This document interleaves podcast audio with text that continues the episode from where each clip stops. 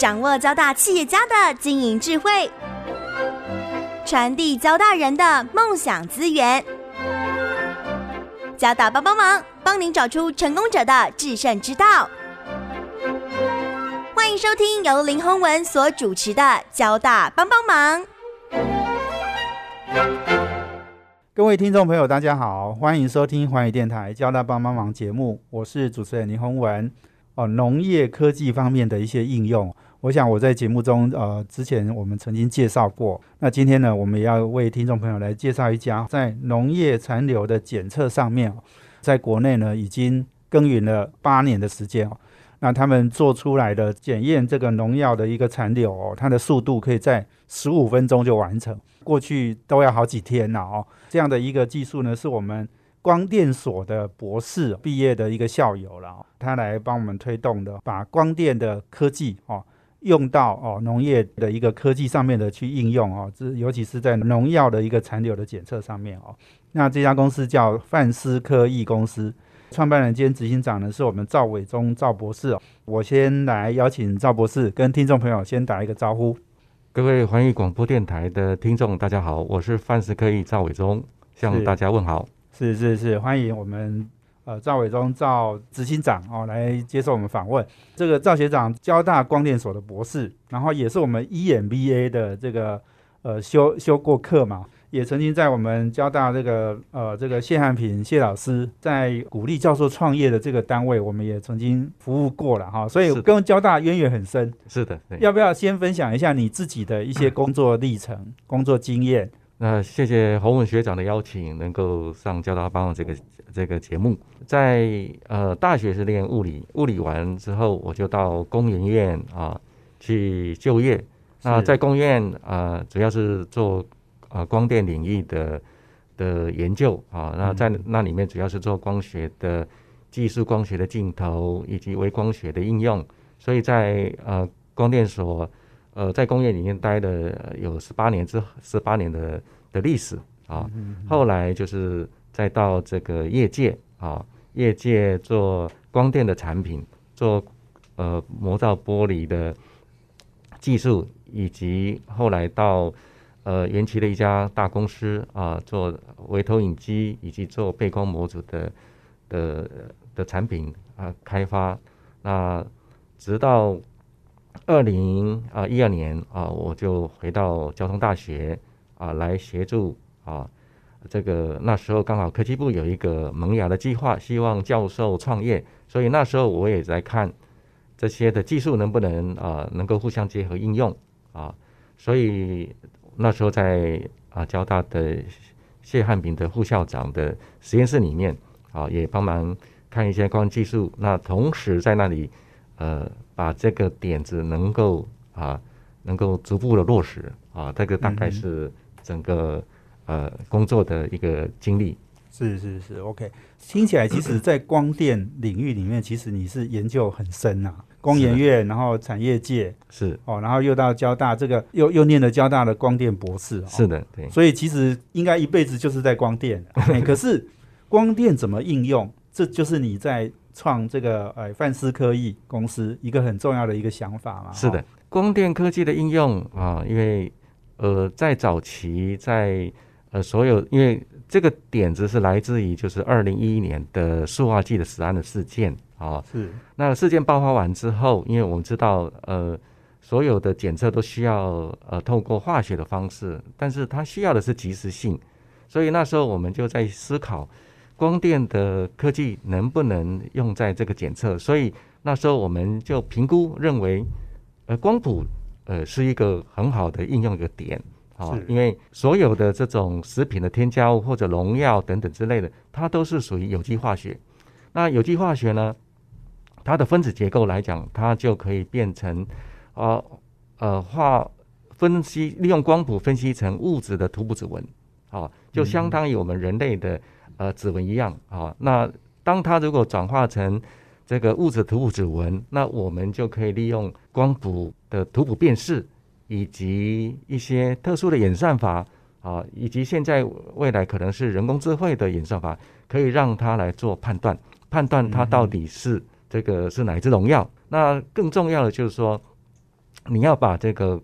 这个农药的残留啊，或者化学成分的残留，如果要判断成呃它是多少个容许量啊，这个都是可以透过光谱科技的分析应用来来达到定量化。不过我我我想就说，因为我们农业哦是是一个很古老的产业嘛哈、那过去对农药残留呃我们的一个检测方法，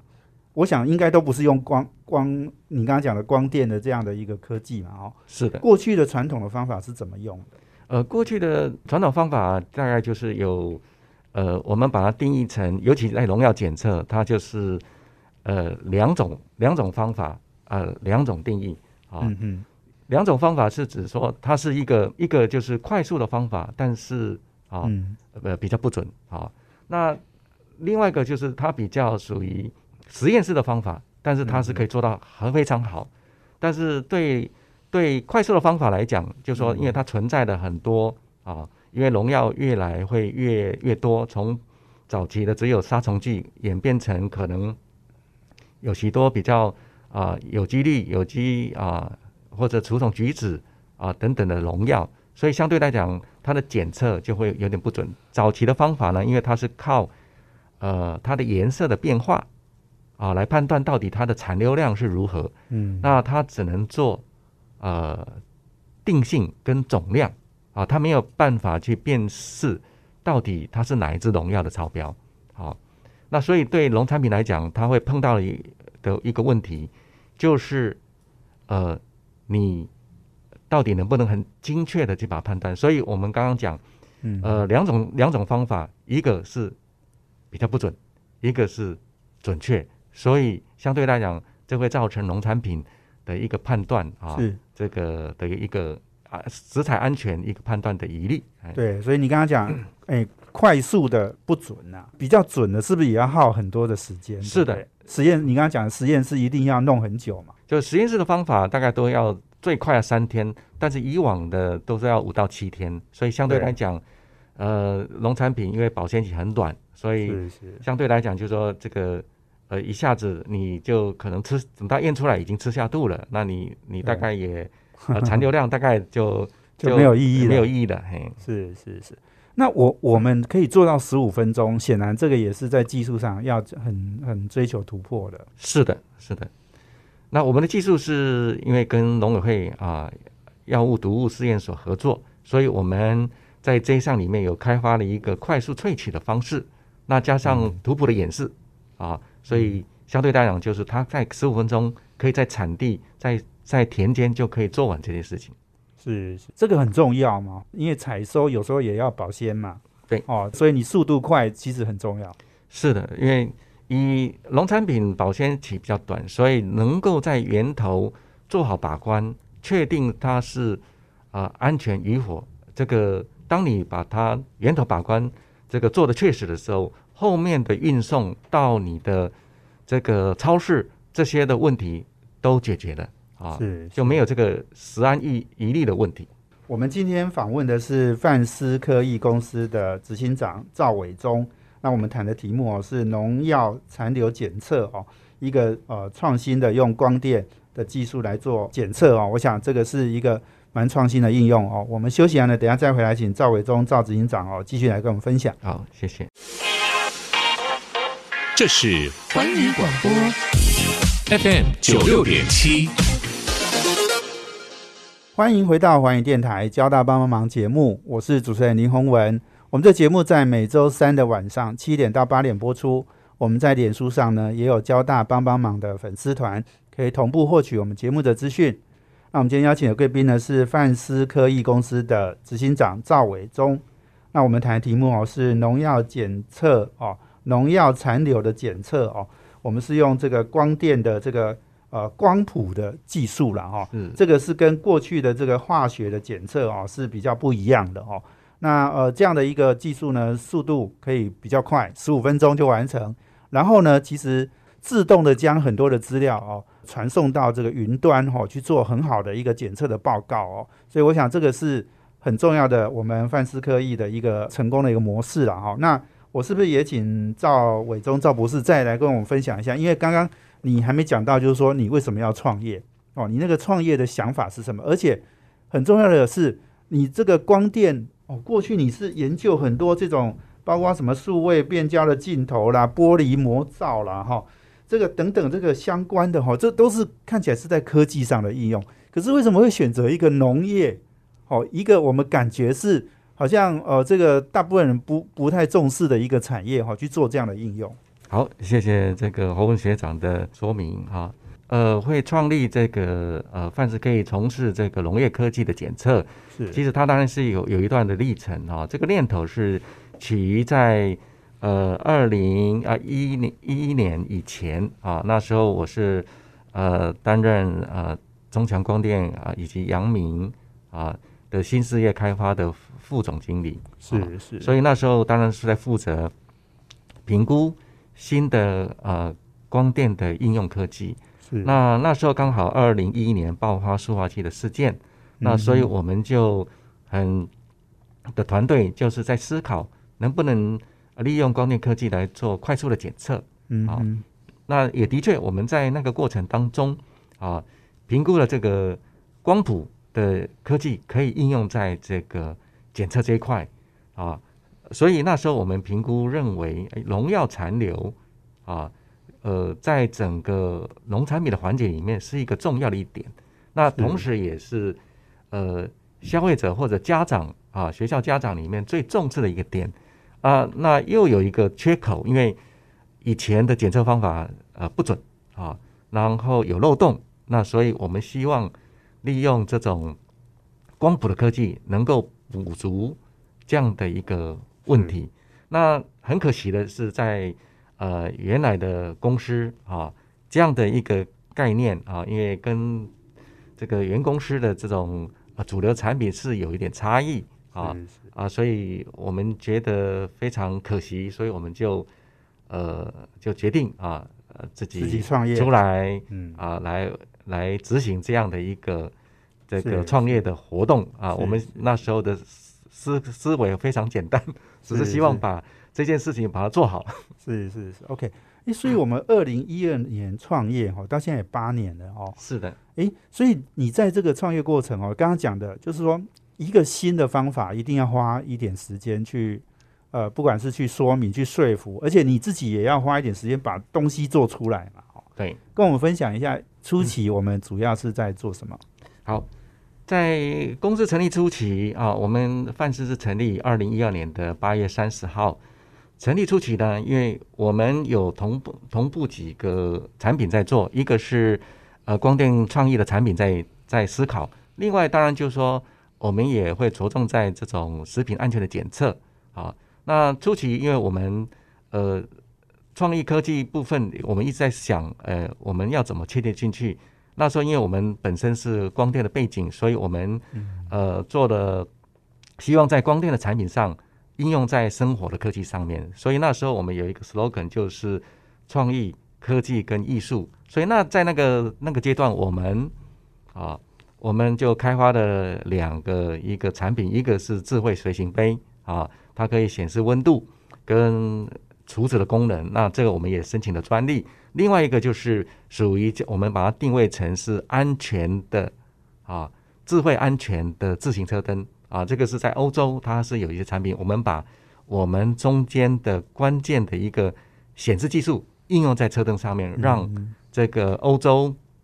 的骑士啊，尤其欧洲对自行车的骑士是非常非常这个热衷，所以他们也重视他们的安全，所以我们开发一个这个安全的自行车灯的应用啊。那但是呢，因为我们觉得，就是说这个创业的产品还是呃，这个虽然好，但是可能就很多人会模仿，没有技术门槛，所以我们还是专注在这个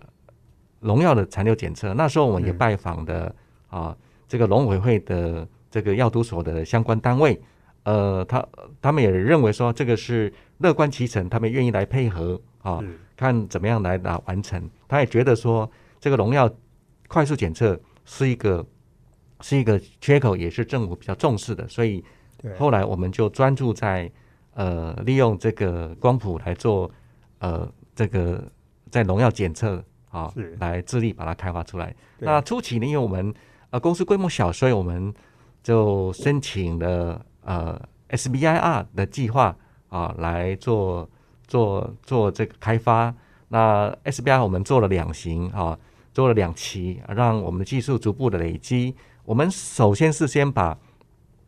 因为农药的残留，因为它是属于微量啊，所以它必须要有一个呃耐你的一个这个结构的基板，所以我们先从基板先做起。基板做完之后，哎，觉得它有一定的稳稳定度，然后它增强效果也还可以啊，然后我们就进到。呃，进到这个这个呃前呃化学前处理的一个手法以及系统的整合，好，所以它是点点滴滴从原件开始做，然后到了这个一个检测的方法的探讨，以及做系统的整合，最后呢把这个演算法也做好，所以它是要经过呃几年历程来完成这样的一个产品。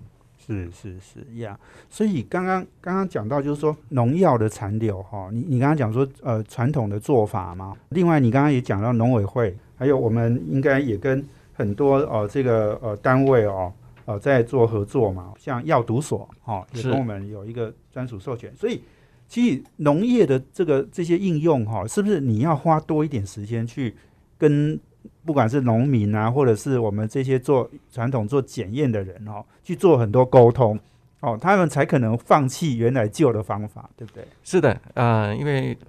农药这一块，因为都是农产品比较关键的啊，也也是也是比较关注的一个议题。对，所以在初期呢，我们呃都是光电背景，不了解这个农产品，也不了解这个农药，所以我们花了很多时间啊，来跟主管机关。讨论也也拜访了许多农场，在知道说他种植的过程里面啊农药的施洒，所以后来才知道说这个农药的残留，它有表面的残留，也有系统性的残留啊。那所以相对来讲，我们对农药的需求啊是是的确这个从拜访中也知道说啊这个原来的方法有有它的这个判断的问题，所以更添加了我们在这一块的。的的决心啊，我们希望能够开发一个能够快速又能够精准的一个方法啊。我想这是在当中间过程里面，那其中最重要就是说，因为你要做田间的检测，嗯，那你必须所有操作啊都要在源头里面做完，所以我们必须啊去了解这个实验室的萃取的方法是什么，然后。我们利用实验室的方法去改良，对，然后可以在源头几分钟能够做完啊！这也是刚好，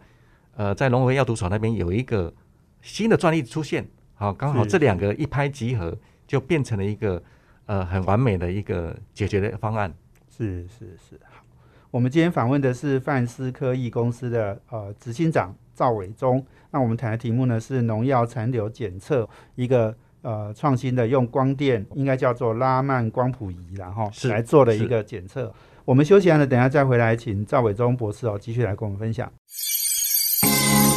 这是环宇广播 FM 九六点七，欢迎回到环宇电台交大帮帮忙节目，我是主持人林宏文。我们今天邀请贵宾是范思科技公司的创办人兼执行长赵伟忠博士。呃，赵博士也跟我们来谈一谈呢，就是应用本身其实是最重要。那刚刚其实我们谈到一些观念、一些理念哦，那能不能跟我们举一些我们实际现在我们这样的一个技术，帮忙到哪一些的农产品或者是实际的应用的案例，好不好？刚好回应一下这个这个洪先生所提的 Bio ICT 啊，那我们虽然是从农药的残留呃化学的成分先着手。但是这项技术它的延伸性是还蛮广的，它可以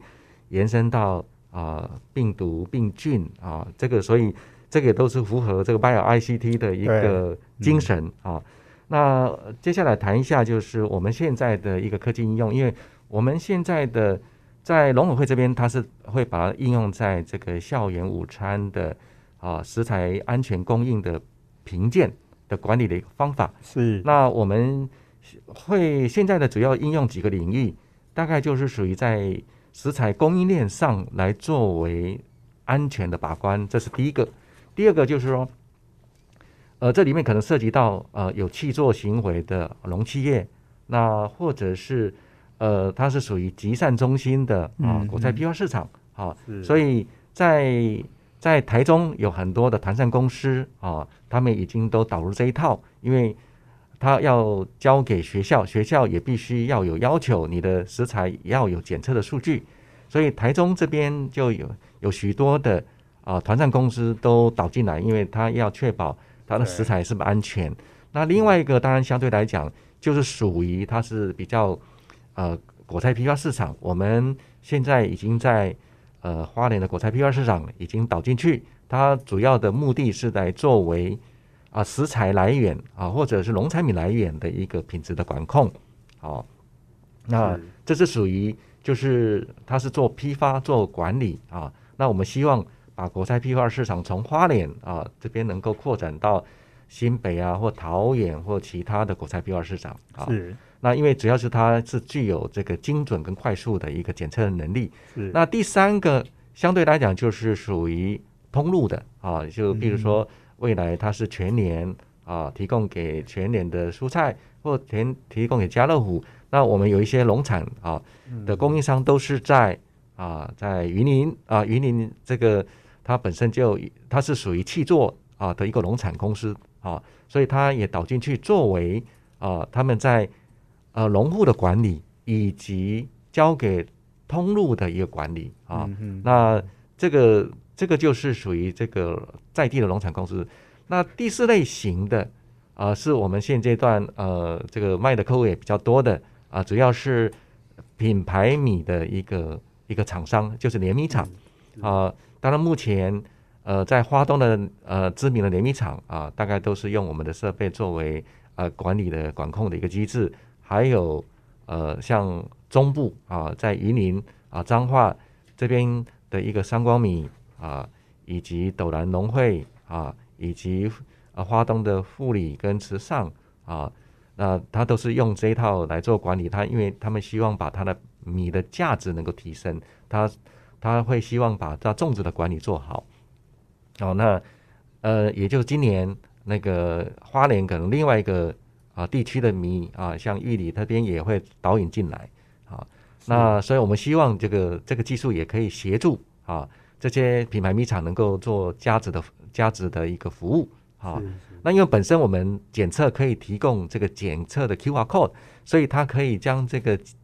这个农药残留检测的二维码能够结合在它的产品上面。好，那最后一个是比较属于啊，我们称为就是农产品加工厂啊，是农民加工厂因为它进来是农产品，所以它必须要来做及时的管控。是啊是，所以这个目前呃，像之前我们在屏东有柠檬啊的一家厂商啊，它嗯是因为它是台湾比较大的啊这个柠檬汁的啊提供者啊，所以是它必须呃针对柠檬这一块进来的时候，它要做严格的管控哦啊。是那当然，我们希望把这样的技术扩扩展到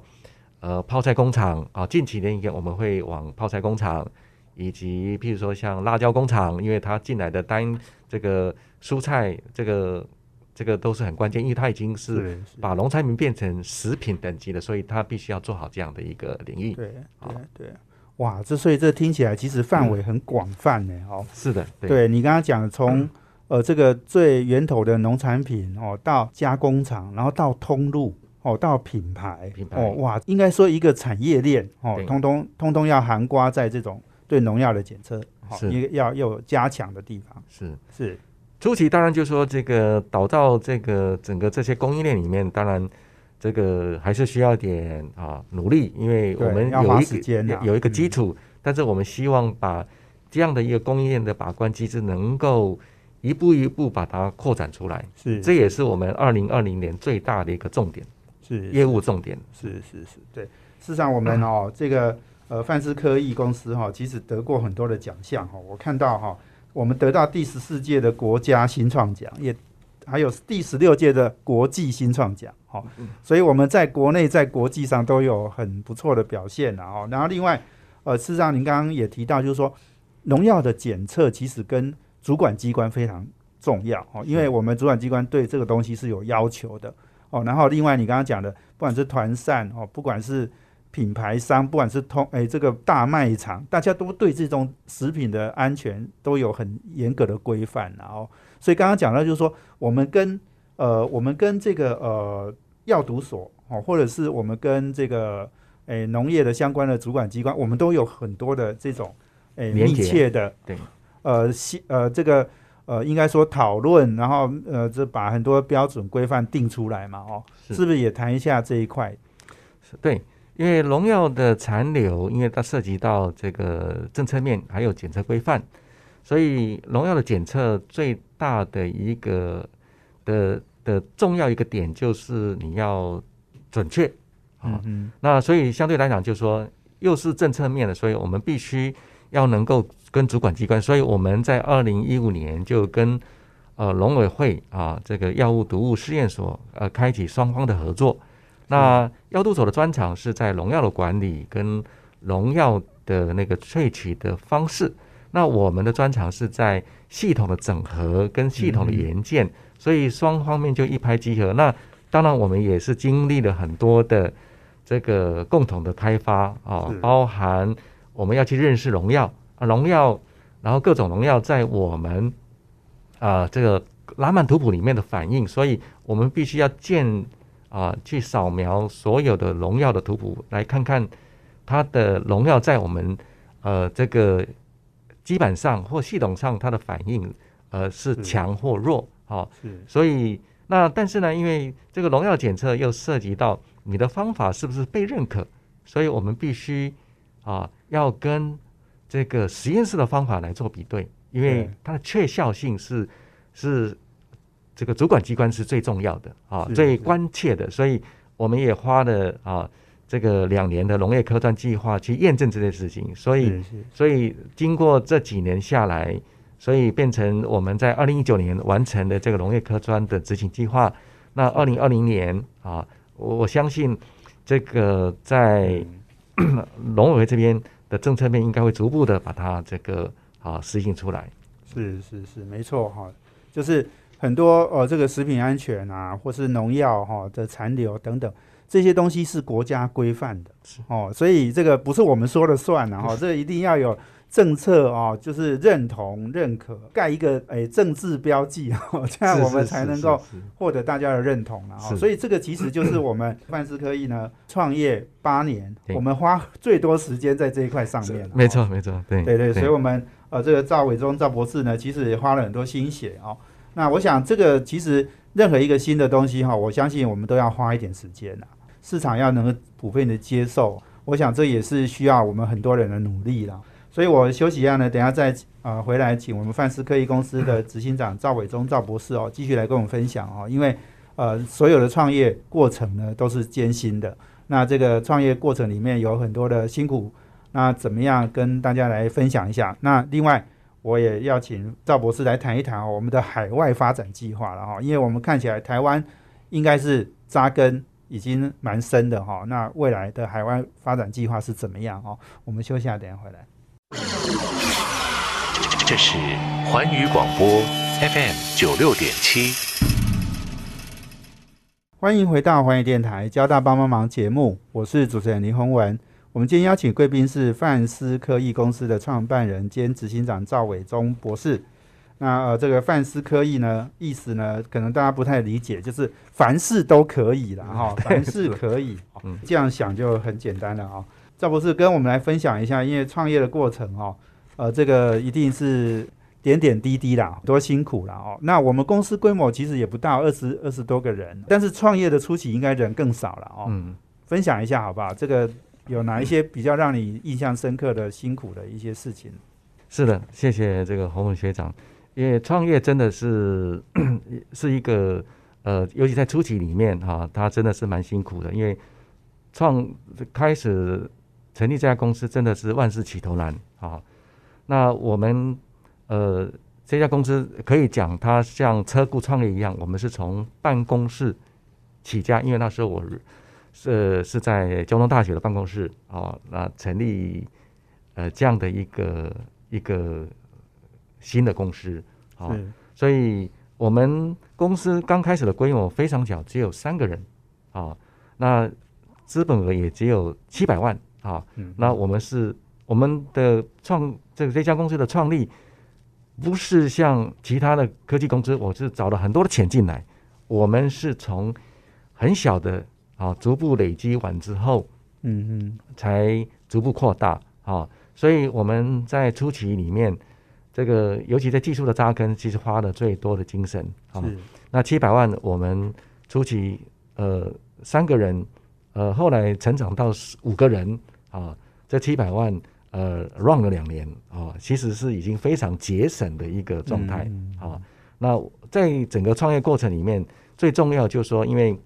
我们认为我们这项技术是有一个市场的缺口，但是呢，才发现说啊，这个虽然我们认为这个技术可以补足一个缺口，但是它的困难点是，哇，跟政策面一结合，它的开发的时期的时间会比较漫长，这也让我们哇体会到，我们必须要有一个八年的抗战啊，研发的抗战。是。啊，所以这这中间过程里面，是因为你要不断的去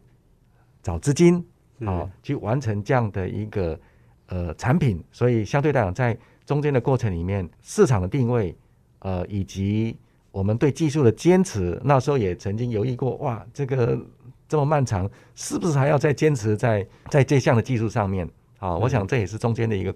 那资金也是一个一个问题。那直到我们二零一六年引进的法人啊，才让我们的研发啊能够才比较具有雏形。没错，辛辛苦哈是一定的啦哈，所以您这个比较印象深刻，就是说有没有哈，比如说诶拿到第一笔订单呐、哦，或者是拿一个拿一个什么样的一个生意上的突破啊，是你觉得印象比较深刻的？在二零一七年的时候啊，我们呃最最高兴的是，呃，也就是说，当我们开发到一个阶段，二零一七年一个一个品牌米厂啊，它就因为它也是一个呃很有创意的一个年轻人，他希望把他的米做好，所以那时候我们也跟他啊共同合作，他就有点像我们的示范场域。那刚开始当然就是说，因为面临到这个你的准确性问题，所以我们呃共同合作，这个花了一年时间才把米的这个检测能够搞定。他也是成为我们第一个客户，啊，让我们呃非常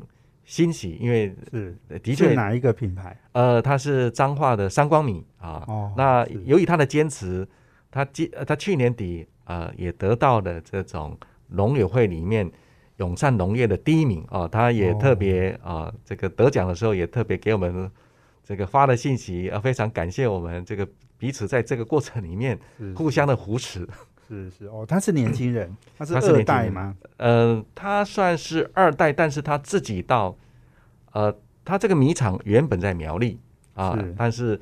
他当完兵啊，要继承家业，他在想，他还是做米比较是他熟悉的本行，是，所以以他就自己一个人呢，啊，带着他的家家庭跑到彰化，